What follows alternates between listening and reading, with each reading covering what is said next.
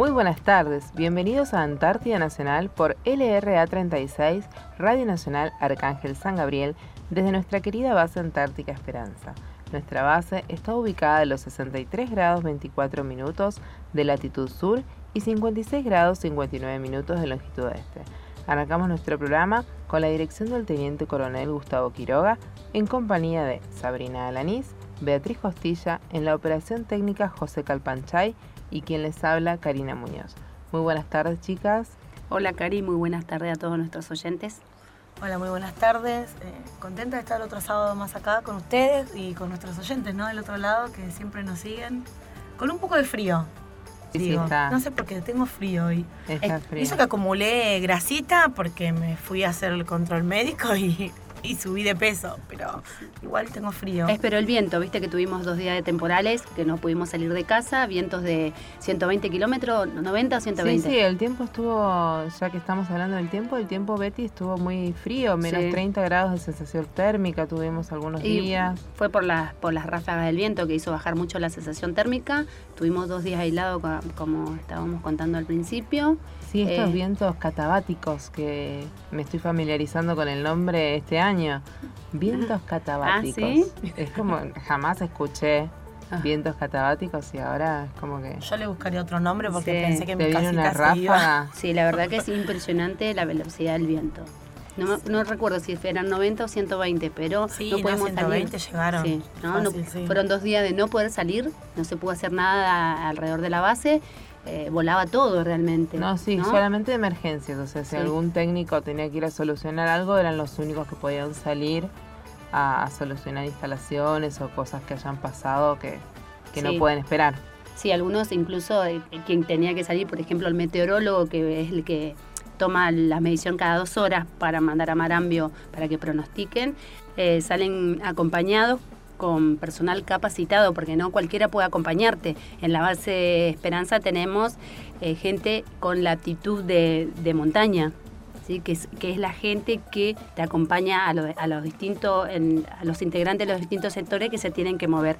En este caso tenemos nosotros acá en esta base los de aptitud de montaña, el sargento primero Valenzuela, el sargento primero Gonzalo, el sargento Valenzuela y el cabo primero Bautista. Estas cuatro personas acompañan todo movimiento en los días estos donde no se puede salir por las por las ráfagas del viento, ¿no? Eh, a que se pueda mover eh, a lo largo de toda la base. Sí, que hacen las cosas que no se pueden suspender, básicamente, porque el meteorólogo sí o sí tiene que salir, así que Otra, otra de las actividades que no se puede suspender es la el relevo usina, que hay un hombre las 24 horas en ese, en ese puesto. Claro que es el que nos comunica todas las novedades, urgencias o noticias que tengamos que tener. Claro, como la alerta temprano, el que está Y siempre. que vigila los generadores, el agua que esté llegando ahí, corriendo bien, o sea. Tal cual. Bueno, uno va aprendiendo, todo el mundo va aprendiendo de todo, de, de todo lo que sucede, ¿no? Porque años atrás, hace muchos años atrás, eh, hubo un caso de que en el relevo de usina que se realiza a las 10 de la noche, eh, una persona, la persona que tenía que ir a hacer el relevo no llegó. Se quedó en el camino por las ráfagas de viento que corrían, se quedó en el camino y nunca llegó. la- Claro, y el de la usina llamó a preguntar qué pasaba con su relevo y dijeron, no, tu relevo salió hace un tiempo ya y entonces salió la patrulla esta a buscarlo y lo encontraron. ¿Cómo era que lo encontraron? Cansado, creo, y abrazado a una piedra. Porque Algo no así. pudo subir. Nuestra usina está como en subida, ¿no? Allá, en la altura. Y, y no, no, las ráfagas que venían del lado del monte no, no lo dejaban subir, avanzar y, y se agarró de una piedra, pobre. quedó ahí y bueno. Y te cansa de por sí, viste, cuando hay un viento medio fuerte que ya avanzar te cuesta y tenés que poner el cuerpo como de Bueno, pero perfil. nosotros que venimos Imaginate a- el que va de frente. Pero nosotros que subimos a la radio, que dentro de todo no Sí. es tan, tan elevado como la Sí. usina, pero tenemos una pequeña elevación, una pequeña, Exacto. nos cansa y el viento no es tan fuerte porque Mm. eh, me imagino No. esta persona, entonces producto de eso es lo que hoy en día, esto pasó hace muchos años, ¿eh? No sí, es que sí, no, aparte ahora. ese viento es frío y es como que te cierra toda la, todo el sistema respiratorio, te lo bloquea. te quema mucho la cara.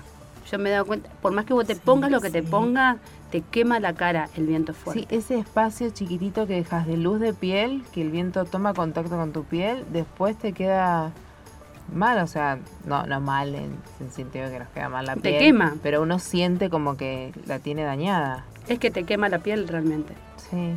Así que bueno, Así tuvimos bueno. todos dos días así encerraditas en casa, pero bien, bien, bien. Volvimos Sí, a- cualquier cosa salir con las antiparras, pues nuestros ojos también sufren con los vientos, que no, tenés que cerrarlo, pero no ves nada. Sí. Igual las antiparras a veces se congelan. Y se ¿Te vuelan. acordás el día que andábamos haciendo Sí. como un limpio parabrisas con los dedos? Sí. Sí, se congelan Bueno, lo- y no ves. Lo que hizo este viento es co- llevarse toda la nieve. Volvimos otra vez a los hielos. Así que estamos ah, caminando sobre hielo. Hielos. Y muy Sí, duro, Sí, muy, duro. el hielo. Sí, sí.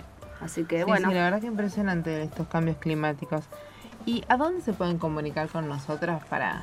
Bueno, les recordamos nuestra vía de contacto que pueden hacerlo por correo electrónico a lra36.hotmail.com. Pueden comunicarse a los teléfonos 0297 444 5414 o 444 5319 interno 216. Eh, aquellos que quieran mandarnos carta, ¿no? lápiz, papel, eh, lo pueden hacer a Radio Nacional Arcángel San Gabriel, código postal 9411, Antártida, Argentina. Sí, así nos preparamos para leer sus cartas, que estamos ansiosas por, por eh, abrir un, un sobre. Sí, o mail, también recibí, hemos recibido mail muy sí, sí, lindos, mail ¿eh? recibimos y lo estamos contestando. Sí, tal cual. así. Llamaditos no.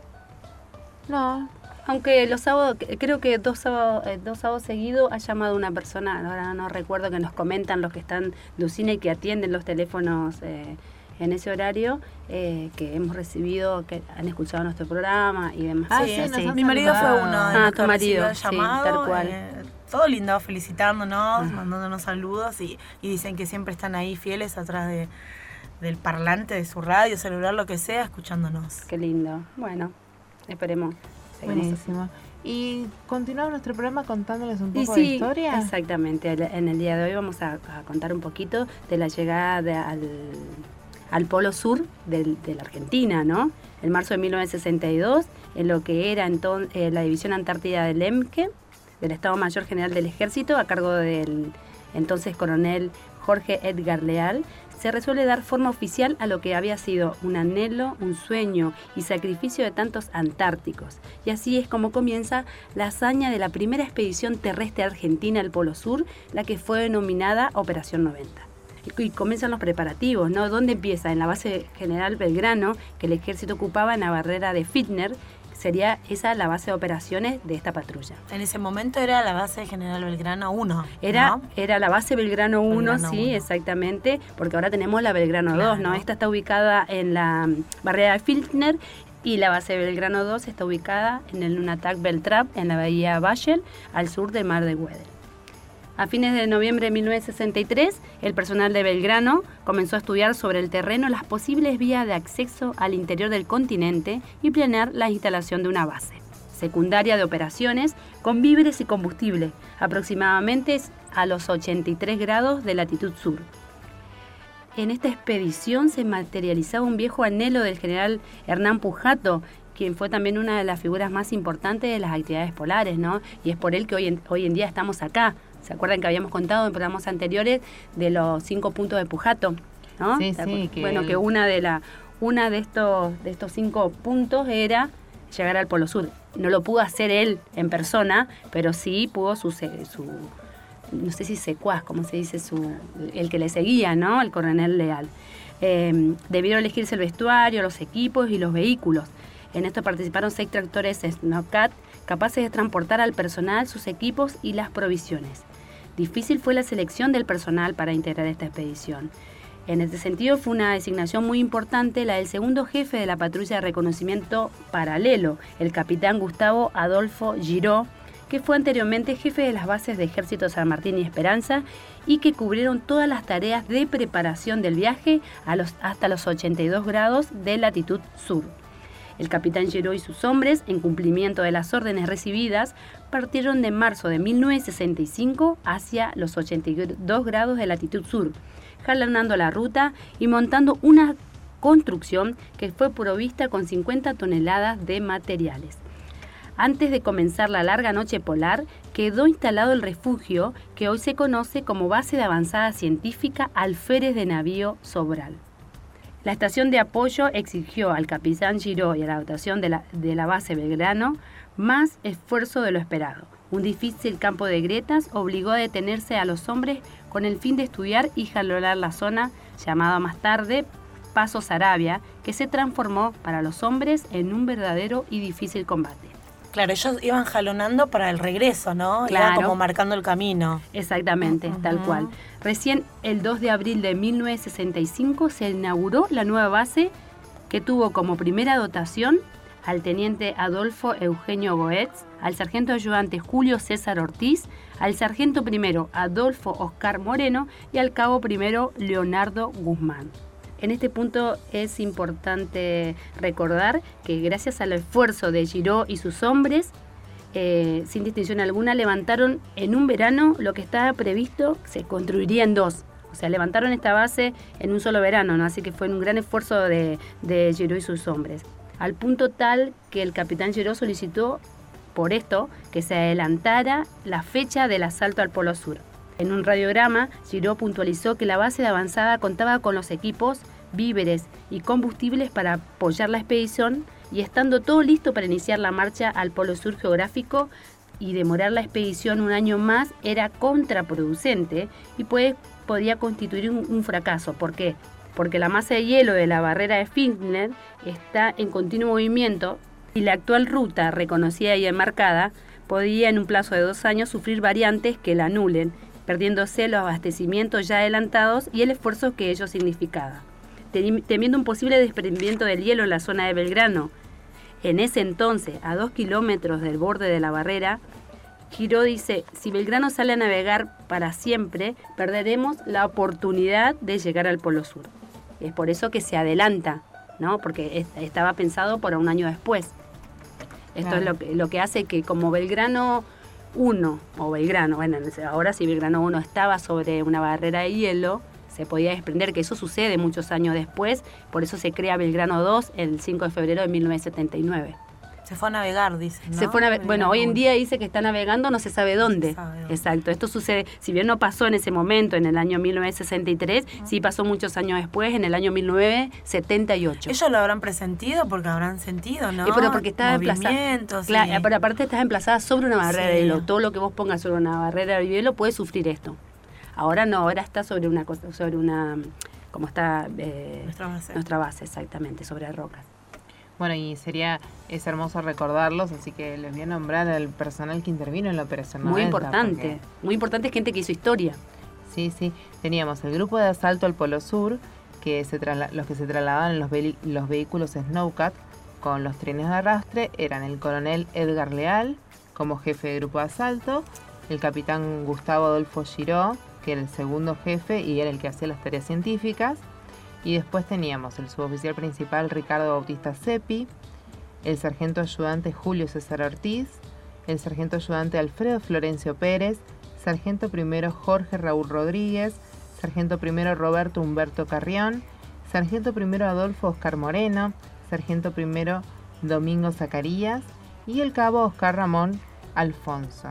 Y te, te hago una salida acá. Toda patrulla tenía eh, su función, ¿no? Siempre una patrulla tiene que contar, obviamente, con el jefe de base, los mecánicos, los topógrafos, el, el hombre de comunicaciones, Y, ¿no? el patru- y el que hacía la patrulla. Tal cual. Sí, bueno, también hubo la patrulla de reconocimiento paralelo 82 que se trasladaron en trineos con perros hasta el paralelo 83 grados 2 minutos. Y ahí estaban el teniente Adolfo Eugenio Gotz, que era el jefe de la patrulla, el sargento primero Villar, el cabo primero Marcelo Enoc Álvarez y el cabo primero Leonardo Isabel Guzmán. Y después estaba el grupo de apoyo en la base Sobral, que era el que daba apoyo logístico y radioeléctrico a la expedición, ¿no? Para mantenerlos siempre comunicados. Ahí estaban el teniente Pedro Ángel Acosta, que era el jefe del grupo de comunicación, el sargento primero Carlos Guido Bulacio y el sargento primero Hugo Orlando Britos. Sí, Cari, por supuesto que detrás de ellos, ¿no? Todos estaban permanentemente con solidaridad con respecto al personal que había quedado en Belgrano, que estaba en la base, seguramente pendiente de todos los acontecimientos que, que iban a pasar luego.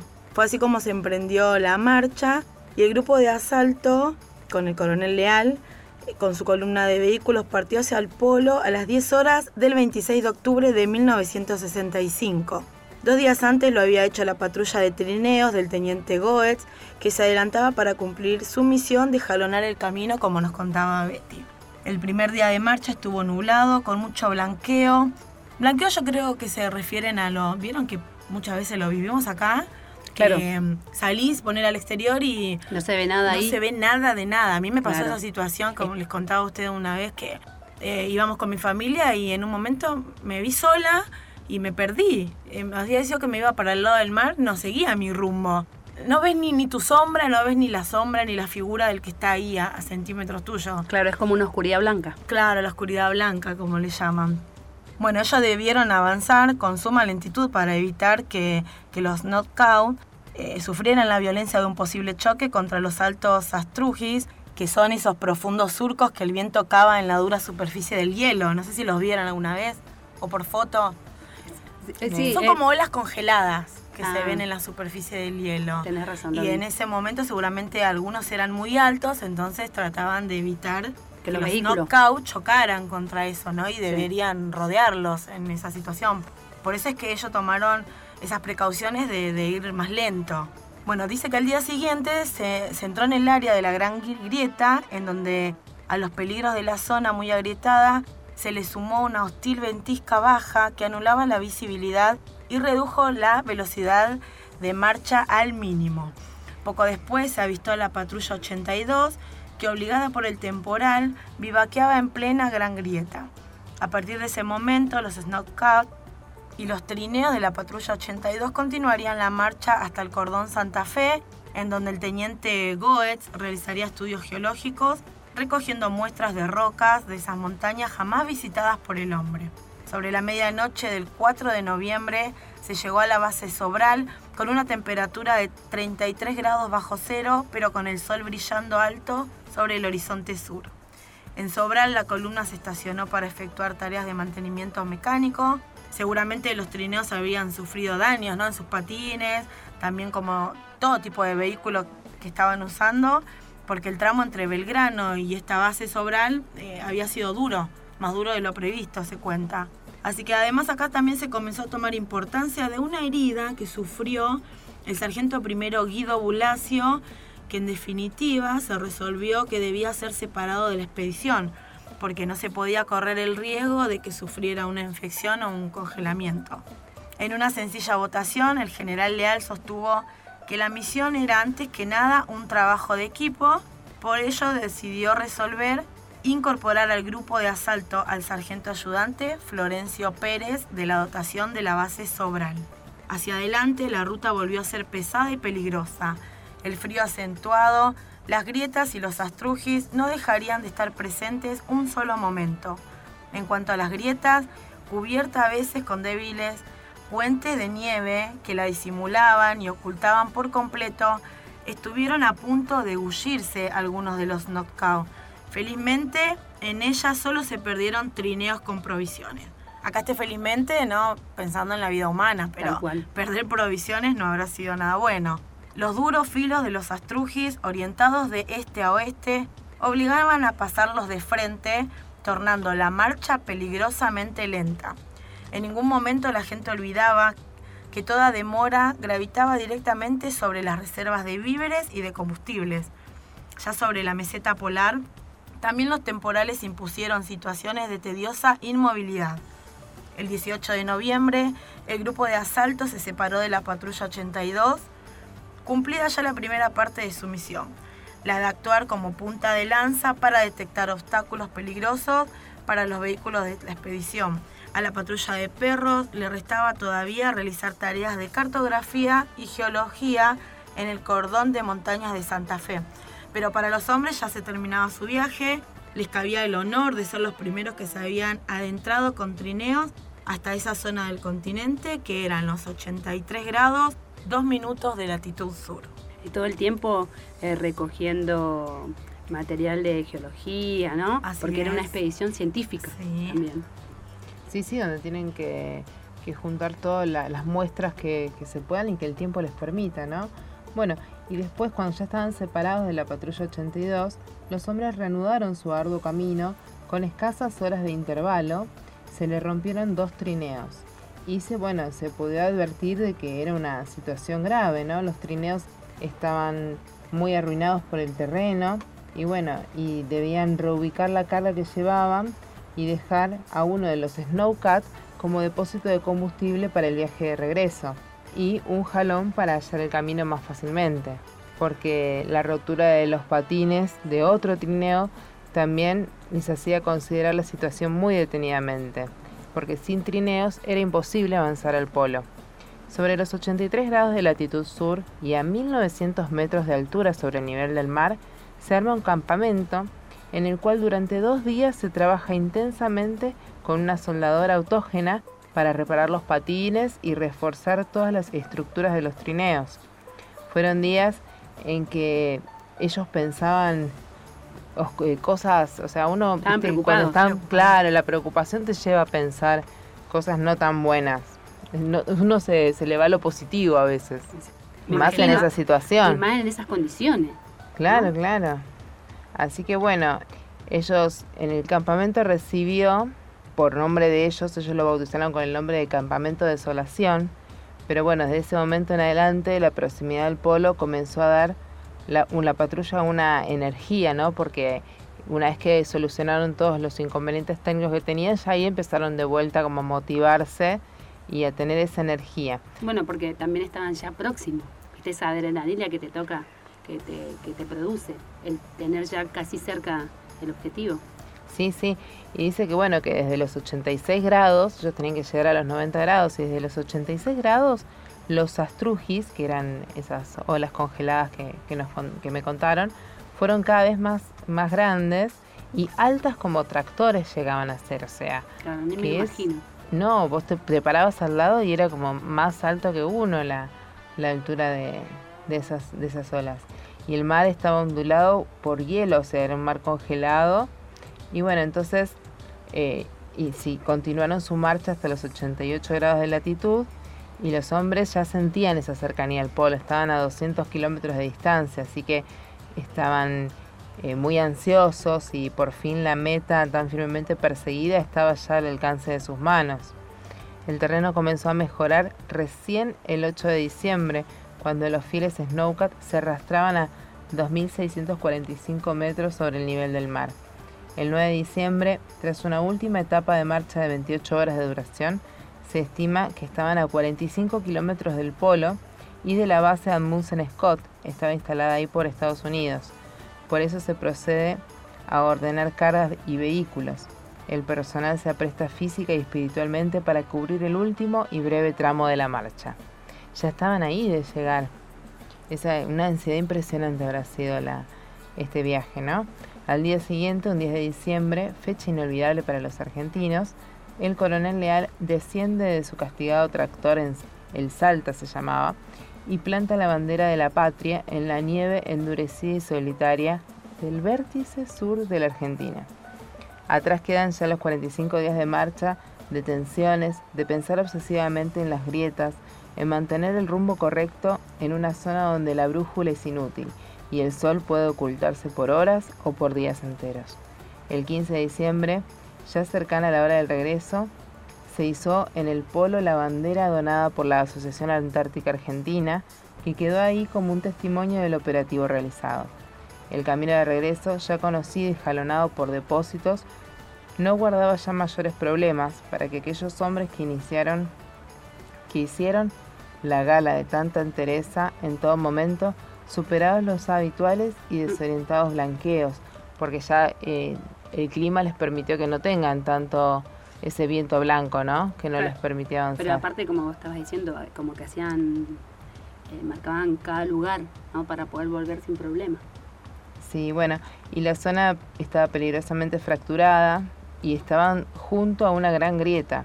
Pero bueno, regresaron a la base del grano el 31 de diciembre de 1965 y la hazaña había quedado cumplida después de 66 días de arduo esfuerzo sobre el casquete glaciar. Así es, qué bueno, qué lindo, qué lindo esto, ¿no? De hacer historia y llegar al Polo Sur. Sí, aparte eh, aprendiendo de esto sabemos lo que cuesta, ¿no?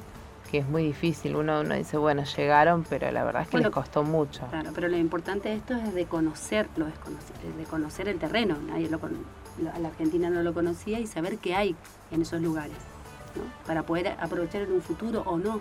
No se sabe. Claro, sí, para, para tener conocimiento más que nada. Y bueno, y siempre el apoyo a las investigaciones científicas. Bueno, en unos momentos más continuamos con Antártida Nacional.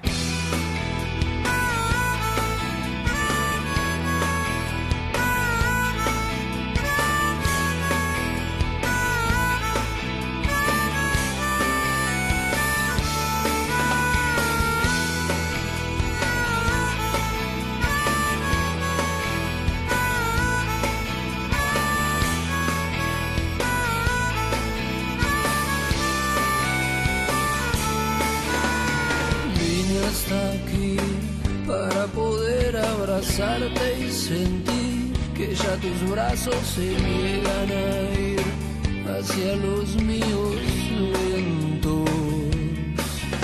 Hoy vine hasta aquí, dejando atrás el sabor a ciudad, era amargura que intento cambiar, no sea mi alimento. Lo mejor que me pasar en el viaje. Paisaje y seguir,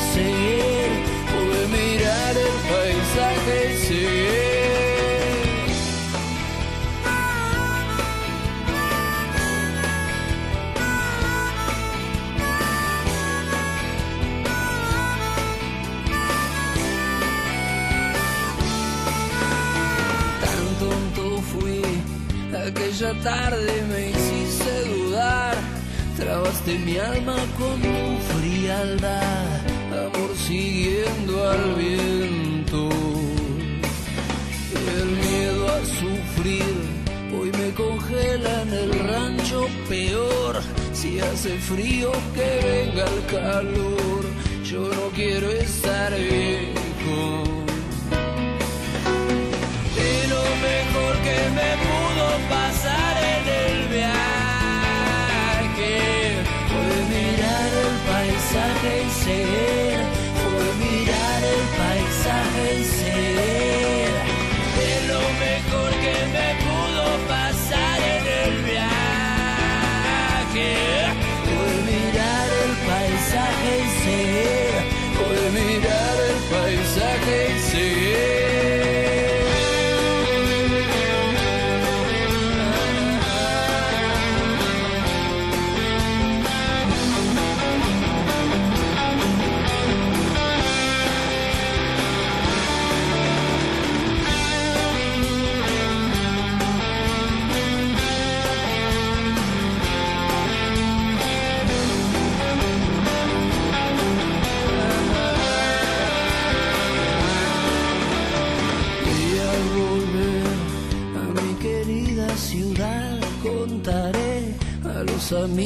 que un día dejé esta aventura simple.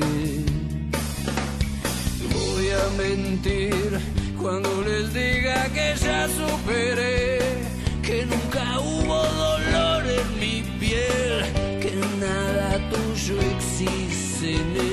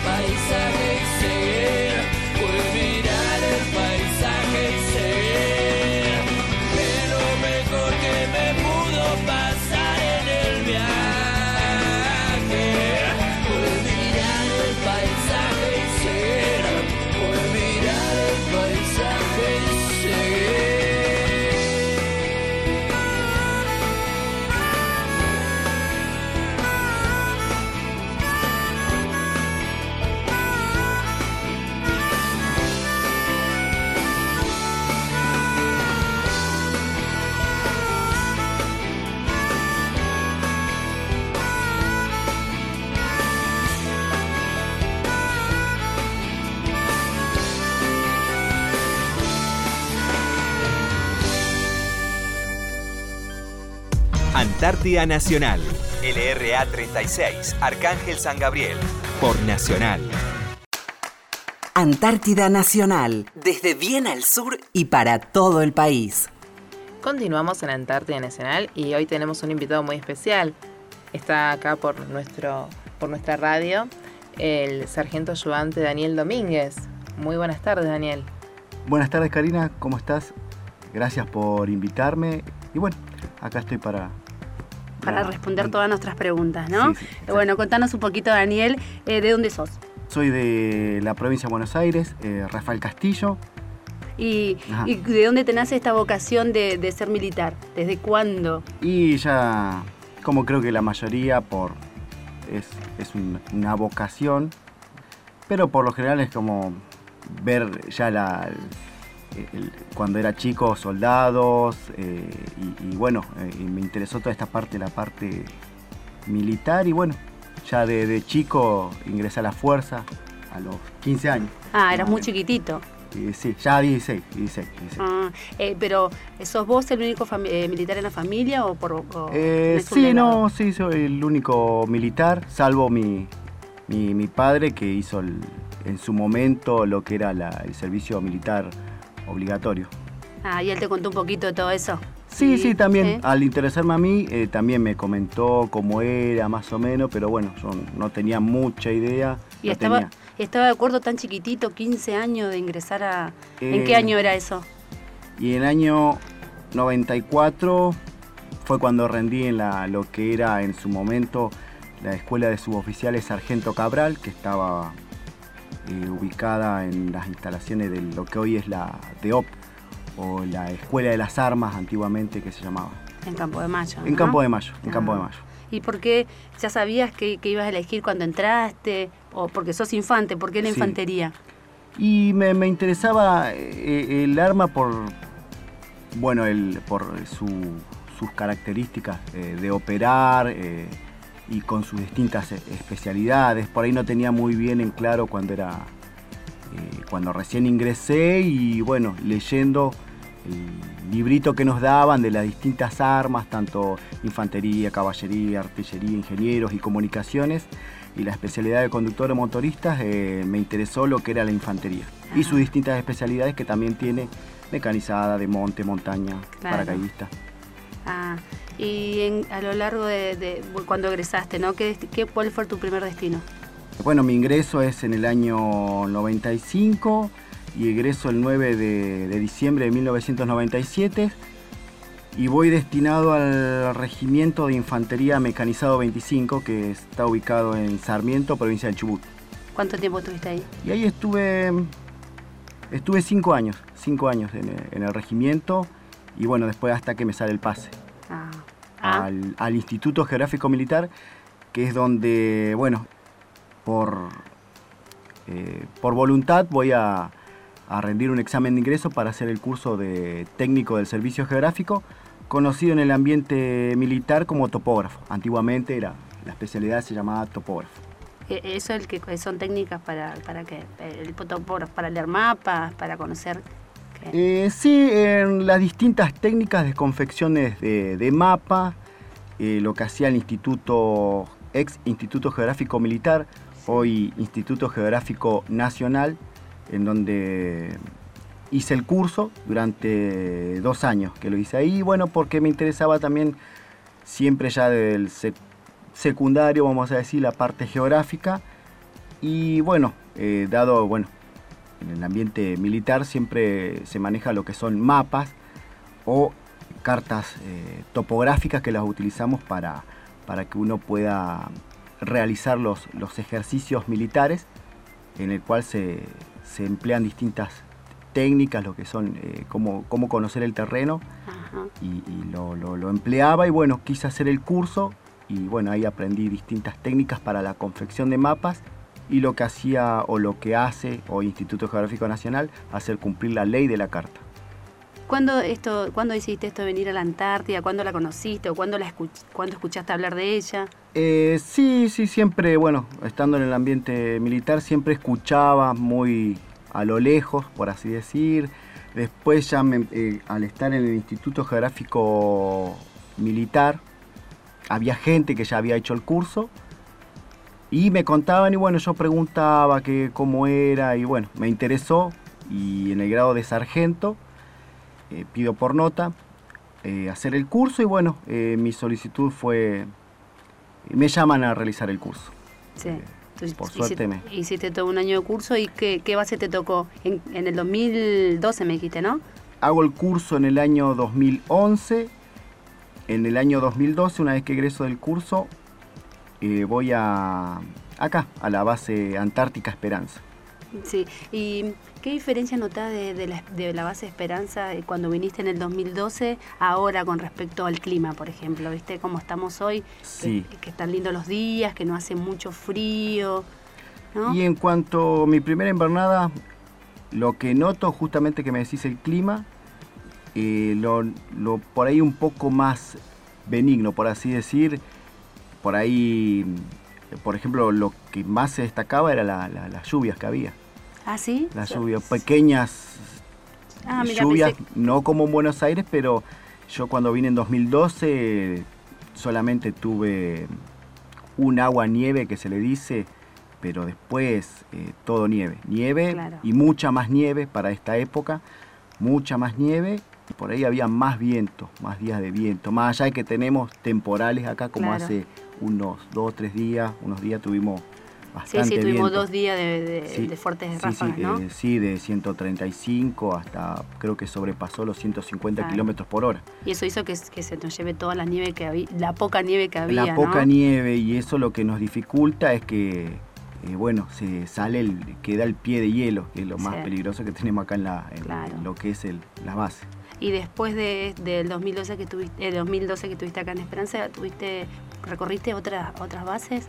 Eh, sí, de- estando en Esperanza, o sea, eh, tuve la posibilidad de, de- de conocer la base, cuando vine, la base Frey, de la Fuerza Aérea Antártica de Chile.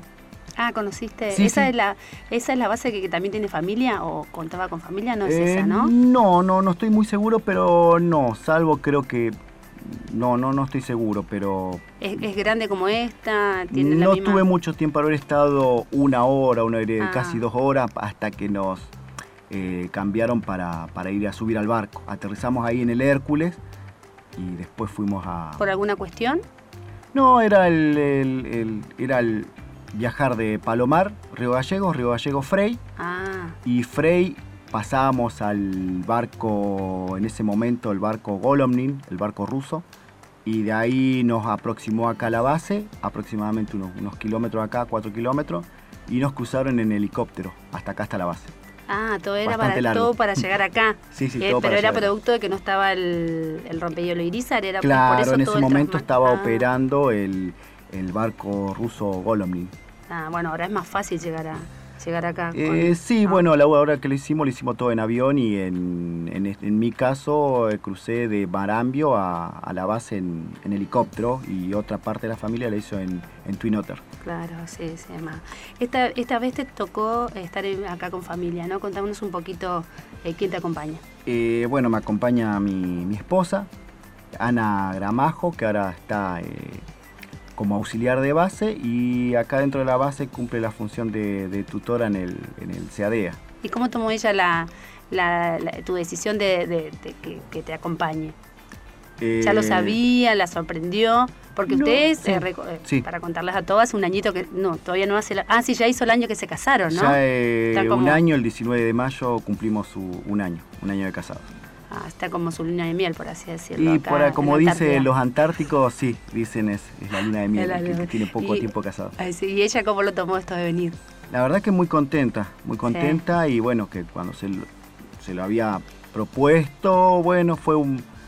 eh, por ahí quedaba en la duda porque bueno, como saben todos que es medio complicado venir con familias y bueno, Sí. eh, por ahí eh, al, al no tener hijos, bueno, tenemos una cierta facilidad por ahí con, con respecto a la familia. Ah, mira. Eh, O sea que está contenta igual. No, no, sí, sí, contento y yo también que tuve esta posibilidad que me dio el, el Comando Conjunto Antártico de venir con familia. Bueno, sos el encargado de, de patrulla del ejercicio con el ejército de Chile, esta, la Paracach, como así decimos. ¿Cómo se están preparando para, para este acontecimiento? Bueno, ahora nos estamos preparando como es la, misión que tiene también la, base, las, bases antárticas de mantenimiento de los refugios, de los distintos refugios que tiene eh, acá Esperanza, que son el refugio mm, Cristo Redentor, el Malvinas y el, Independencia y el refugio Güemes. Bueno, eh, vamos a los distintos refugios a hacer el, el es? El cambio de mercadería, el mantenimiento, si hay que eh, refaccionar, sacar novedades, cambiar eh, víveres, que son bueno, la misión que tiene la, la, patrulla La Base. Y también estamos haciendo, que ahora salimos hace el día jueves, hace unos días atrás, salimos a hacer un reconocimiento acá en, eh, que hicimos una marcha a pie, proximidades del glaciar Despósito. Y también estuvimos por, bueno, haciendo un reconocimiento para ver eh, cómo, cómo, están las grietas, por dónde se puede hacer el, ejercicio. Eh, Paracach, que bueno, el Paracach es la, significa la patrulla, patrulla antártica de rescate combinada argentina-chilena. Ya saben, de esto de hacer reconocimiento, entonces ya sabe más o menos dónde va a ser. Cerca de que... Y estamos, está viendo, bueno, por los reconocimientos que fuimos con, el, con, la patrulla, con el jefe patrulla y los distintos integrantes. También fuimos con el encargado de base, dado a que también es experimentado en lo que es el ámbito de montaña y, bueno, andinismo, y que también tuvo la, experiencia de participar en el ejercicio Paracach en el año 2012. Y bueno, se reconoció el lugar, bueno, vimos el terreno, fotografiamos el lugar para ver cuál era el, lugar más, más conveniente, más conveniente para realizar el ejercicio. ¿Cómo encontraron el terreno? ¿Tuvieron alguna dificultad? Mm, eh, bueno, salimos un día con vientos muy leves, un día calmo, óptimos por así decir, pero mucho frío. Por ahí para desplazarnos al haber pie de hielo, rocas, fuimos con calzado, con botas de trekking y pues no, nos rebalábamos tanto al estar congelado el, el hielo, se adhería bien la goma pero por ahí se nos complicó un poco más en la parte de roca, dado que por ahí estaba medio resbaloso y bueno, era, íbamos cargado con, mochilas muy un poco pesadas. Claro. ¿Alguna grieta, alguna, algún tipo de dificultad para el No, nos desplazamos en glaciar, pero bueno, tomamos las medidas necesarias para desplazarnos en el glaciar, llevábamos todo el equipo de andinismo. No, no, sin mayores complicaciones y bueno, mucho frío, mucho ah. frío una vez que y más la parte que porque bordeamos lo que es el, nosotros vemos el Monte Flora de acá, la parte de atrás que da la sombra, y ahí mucho frío, mucho frío, entre, estuvimos entre el Flora, el Monte Flora y el Pirámide, que le decimos nosotros el, por, la, por la toponimia, el, Cerro Pirámide. Estuvimos ahí ah. y ahí cruzamos al refugio que teníamos cerca, el, el Malvinas, y bueno, de ahí regresamos a la base. El, grupo chileno eh, que, va a realizar este ejercicio, ¿en qué base está? En la, eh, la base O'Higgins del Ejército de Chile. Más o menos cuánto está de acá. Y está mm, aproximadamente, estamos en línea recta a unos 45 kilómetros aproximadamente ah. y haciendo el camino que tenemos que hacer con las motos, cruzando la bahía Dius, que tenemos que esperar a que se congele, casi 80 kilómetros. Ah, bastante. Y sí, en moto sí, bastante. Igual tenemos refugios intermedios que, bueno, son se utiliza como punto medio por ahí el, Güemes y el refugio de ellos que es el, el Bonen Rivera, ah. de Chile. Ahí hacemos un punto medio, por lo general, para ahí seguimos la marcha. Eh, ¿Ese ejercicio dura días? Y está durando, bueno, el último duró aproximadamente 10 días porque se utiliza también para hacer instrucción, intercambiar conocimientos. Y bueno, este año eh, la base Esperanza es la que organiza el, ejercicio. Siempre es un año y un año. Este año le toca a la Argentina. Eh, este año le toca a la Argentina Base Esperanza. ¿Más o menos ya saben cuándo va a ser ese ejercicio? ¿En qué fecha? Ahí se está, se está viendo, pero va a ser en el mes de agosto, mediados de agosto aproximadamente. Bueno, todavía no está muy definido, pero quizás venga la patrulla eh, sí, va Chile, ¿no? Nos sí, va a venir, eh, va a venir acá, ahora se, seguramente eh, el jefe de acá de la base, con que, organizamos, somos anfitriones, vamos a ver seguramente si, si los vamos a buscar a, uno de los refugios, eh, vemos cómo, pero lo, se van a alojar acá momentáneamente. Ah, bueno, vamos a tener visita chilena y vamos a poder conocerlo, ¿no? Y quizás entrevistarlo, quién sabe, ¿no? Lo podemos tener acá algún día, algún integrante de, del Ejército de Chile que participa en este ejercicio. Bueno, este, este viniste este año con familia, es como tu, tu broche final con respecto a la Antártida, como que... Y siempre queda, siempre puede ser que sea mi, mi última vez en la Antártida, nunca se sabe. No, tenés Me gustaría, ¿por qué no? Mm, volver, si me da la posibilidad del Comando Conjunto Antártico, esto, bueno, todo se ve, los destinos que me toquen. Claro. Y bueno, si tengo la posibilidad y si mi esposa lo, lo acepta, todo hay que ver, hay que ver. Volveré. Pero creo que ya estoy, creo que con haber invernado, dos invernadas o casi dos invernadas y un grupo de, un grupo de verano que, que- que fue en Carlini, creo que, que estaríamos, Ya estás. creo. ¿Y de acá dónde? De, de a- ¿Cuál es tu, tu destino, tu futuro? ¿Qué tenés ganas de hacer? Futuro destino y bueno, me gustaría ir a Mendoza, Sí. me gustaría ir a Mendoza. Las- eh, ¿Ana de acuerdo o no? ¿Está de De acuerdo? sí, sí, de acuerdo, de acuerdo. En ir a, a Mendoza, sí. Ah, sí. así que bueno. Bueno, Daniel, muchísimas gracias por tu visita. Un placer tenerte. No, muchas gracias a ustedes, Karina, muchas gracias, Betty, gracias por haberme invitado y tenerme, tenerme en cuenta. Y bueno, estoy a- acá a disposición de ustedes. Bueno, muchísimas gracias. No, por favor. Muchas gracias. En unos momentos más continuamos con Antártida Nacional. Seguimos en Antártida Nacional.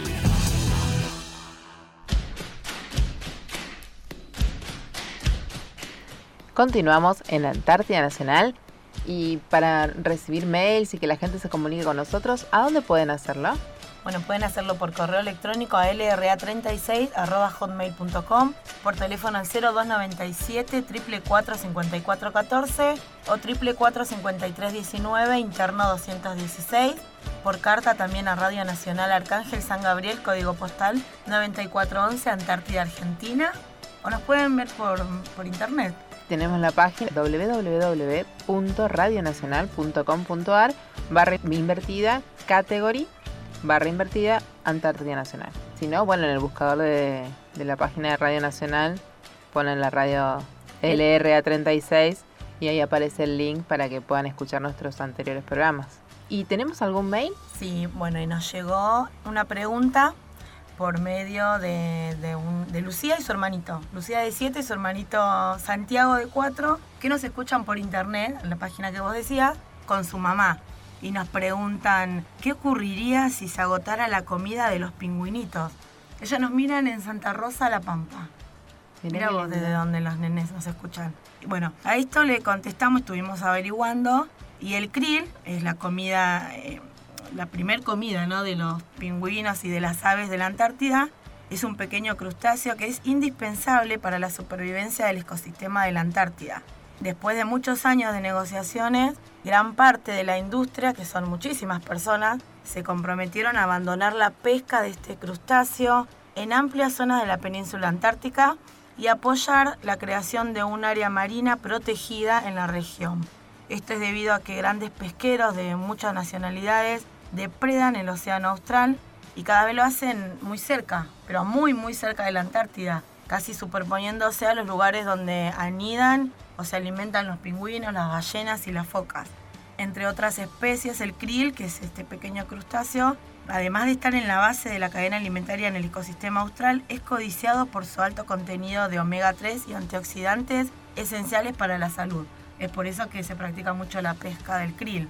Se reproduce de enero a marzo y vive un promedio de 3 años y está comprobado que en acuarios puede extenderse entre 6 y 8 años. Así que bueno, ya saben, esta especie es clave en el ecosistema antártico porque es el principal alimento no solo de los pingüinos, le contamos a Lucía, sino también de aves, de mamíferos marinos como las ballenas, las focas de Weddell, la foca cangrejera, el lobo de un pelo, y es el alimento de los calamares y los peces, para muchos de los cuales representa entre el 80 y el 90% de su alimentación. Así que bueno, a estos nenes les contamos un poquito para que se queden tranquilos que hay personas que se comprometieron a abandonar la pesca y van a tener para comer los pingüinitos. Claro, y que los pingüinos tienen su zona protegida también, que es donde se reproducen los krill y, y no se puede pescar libremente, así que Sí, bueno, me hace recordarle ahora, escuchando a Sabri contestar esta, esta pregunta, me hace recordar la película, justo cuando ella hablaba, la película es Happy Feet, que apunta a esto, ¿viste? No sé si la viste. Sí, sí, sí, sí. Sí, película que, que hemos recomendado por los papás antárticos. Cada vez que viene un papá, recomienda que sus hijos vean esa película para que se sientan más, más cerca y más familiarizados con, con todo lo que es la Antártida, ¿no? Así que... ¿Tenemos más preguntas? Sí, hay unas preguntas curiosas, que es, ¿qué comidas se comen allá? O sea, ¿qué comemos nosotros acá en la Antártida? Y bueno, tenemos de todo, como allá, solo que los ingredientes varían un poco. O sea, nosotros tuvimos hasta lo que es abril, mayo, el huevo de la gallina. Ahora a esta altura del año ya cocinamos con huevo en polvo, deshidratado que fue todo una odisea, ¿no? Aprender a cocinar con eso. ¿Ustedes qué opinan, chicas? Sí, porque mm, también ponerle buscábamos en internet cómo hidratar ese huevo, ¿no? Que algunos decían tres cucharadas, cinco cucharadas, hasta que le agarramos el punto justo porque nos quedaba muy aguada la preparación. O muy fuertes esos bizcochuelos con sabor a huevo. huevo salado y huevo neutro sería, ¿no? Claro, sin sabor. Así que Sí, sí, es eso. Bueno, y también tenemos las cebollas deshidratadas, el ajo en polvo, ¿no? Y claro, son todos los alimentos que realmente son así, lo tenemos frescos. No, porque no. Imposible. No, no, aparte lo que lo que tarda, el, supongamos el huevo fresco, eh, lo que tarda en llegar en días en el barco desde Buenos Aires hasta donde estamos nosotros y en verano que es donde podía venir el rompehielos hasta acá es como que no, no llega bien, entonces llega lo que hasta el tiempo que tiene que llegar y bueno, si no, no llegan pollitos cuando les agarra el sol de Buenos Aires. y nada, y de postres hacemos gelatinas, los postrecitos de chocolate, flan. Sí, en realidad comemos como, si estuviéramos allá, salvo estos productos así como estuvimos hablando, ¿no? De los frescos, el tomate, la lechuga. La verdura enlatada comemos verduras pero enlatadas. También tenemos eh, frisadas, ¿no? Congeladas. También, precocidas. claro, Son verduras precocidas que vienen congeladas. Sí, sí, tenemos. Entonces tenemos congelados, eh, deshidratados o en polvo y bueno, y estamos aprendiendo a cocinar con todos esos ingredientes nuevos. Totalmente. Así que, bueno, ya por lo menos sabemos más de gastronomía para cuando volvamos a nuestras casas. Eso es verdad. Nos llegó también un mail, te cuento, Cari, de Iván Díaz, desde Brasil. Nos dice que hace 25 años no eh, sigue la radio y que le gustaría eh, recibir, como todos nos piden, el Una tarjeta QSL. sí, y espera bueno que el informe que nos mandó de recepción nos sea útil y bueno, que, todo lo que hablamos, contamos, eh, lo entusiasma a, a, seguir cada programa, que le gusta la música, que le pasa a Radio Nacional eh, que creo que estuvo escuchando Soda Stereo, Ataque 77, que son sus, sus bandas preferidas. Así que dice muchas gracias para todos, cordiales saludos desde Sorocaba, Brasil. Iván Díaz da Silva Jr. Junior, ¿habrá heredado esto de su papá? Bueno, pero yo creo que, que, esos países eh, usan eso, ¿no? No es los nombres, el nombre Junior. es un nombre, sí, para mí sí. Porque fíjate que el Junior lo tiene después del apellido. Díaz da Silva. claro, por ahí se llama como su papá, pero se le dice Junior porque no es el mismo. Es otro, no es Así que desde Brasil lo escucha perfecto, porque nos mandó él más o menos cómo, cómo nos escuchaba, la sintonía, los horarios. La verdad que es muy dedicado. Sí, sí, los, los radioaficionados son tienen esas particularidades, ¿no? Que, que registran todo. Sí. Sí, sí, tal cual. Sí, sí, y nos mandan a veces copia del programa y todo. Sí, sí. ¿Hasta dónde llegamos? ¿Hasta dónde llega Radio Nacional? Sí, imaginarnos nosotros el alcance que tenemos que era impensado cuando hacíamos el curso en el ISER. ¿Se acuerdan? Que decíamos, no, no queremos, no queremos que nos escuchen tanto, qué sé yo. Y ahora tenemos un montón de gente que les gusta lo que hacemos, así que bueno, estamos re felices por eso. Sí, así. Y, y bueno, nos vamos despidiendo. Dale, bueno, que, que tengan todo un muy lindo sábado. Nos volveremos a ver el próximo sábado aquí. Bueno, igualmente, que tengamos un fin de semana y nos, nos reencontramos el sábado nuevamente. Sí, bueno, saludo para todos nuestros oyentes y así llegamos al final de nuestro programa. Nos volveremos a reencontrar el próximo sábado de 14 a 15 horas por AM 870.